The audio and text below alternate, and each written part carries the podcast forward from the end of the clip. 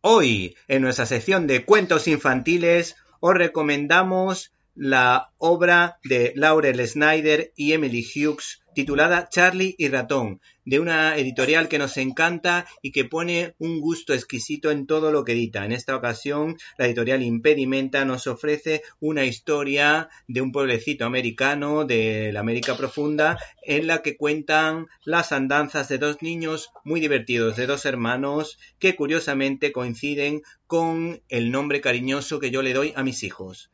Aquí tenemos a Javier que nos va a hablar de Charlie y Ratón. ¿Por qué te gusta este libro? ¿Sí? Muy bien. ¿Y qué nos recomienda de esta historia? ¿Cuál es la aventura que más te gusta? Pues tiene cuatro historias. ¿Cuáles son esas cuatro historias? Una se llama Bull, otra se llama La Fiesta, otra se llama Piedras y la que voy a escoger La historia de los plátanos, ¿no? La, Ah. la gran aventura de no, los no, plátanos. esa no. ¿No? ¿Cómo es entonces? A ver, dímelo tú. Que tú te la sabes muy bien. Así se llama el plátano para dormir. ¿Y qué es lo que le pasaba a Charlie Ratón? Pues que estaban en pijama y se lavaron los dientes. ¿Y qué es lo que pasó cuando se iban a la cama?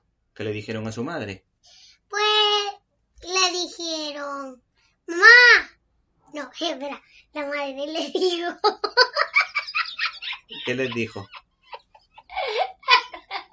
Bueno, ¿y qué es lo que pasó después de lavarse los dientes? pues que eh, la madre le dijo a la cama, es hora de acostarse. Y entonces Charlie Rato dijeron, mamá, mamá, no podemos dormirnos sin un cuento. Y demás, la madre les contó un cuento y después que dijeron, mamá, no podemos dormirnos. Sin una canción. Y la madre le cantó una canción. Pero al final lo que realmente querían, ¿qué era lo que querían? Un plátano. Ah, y ahí acabó la historia, ¿no? No, no. ¿Qué pasó después? Sí. Y después la madre se fue de la habitación y Sí. Charlie y Ratón le dijeron, buenas noches mamá.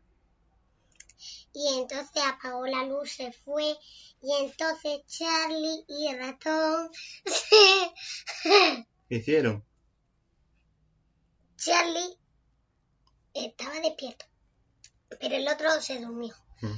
Y entonces dijo Charlie, mañana sería un buen día para pedir un polo para dormir.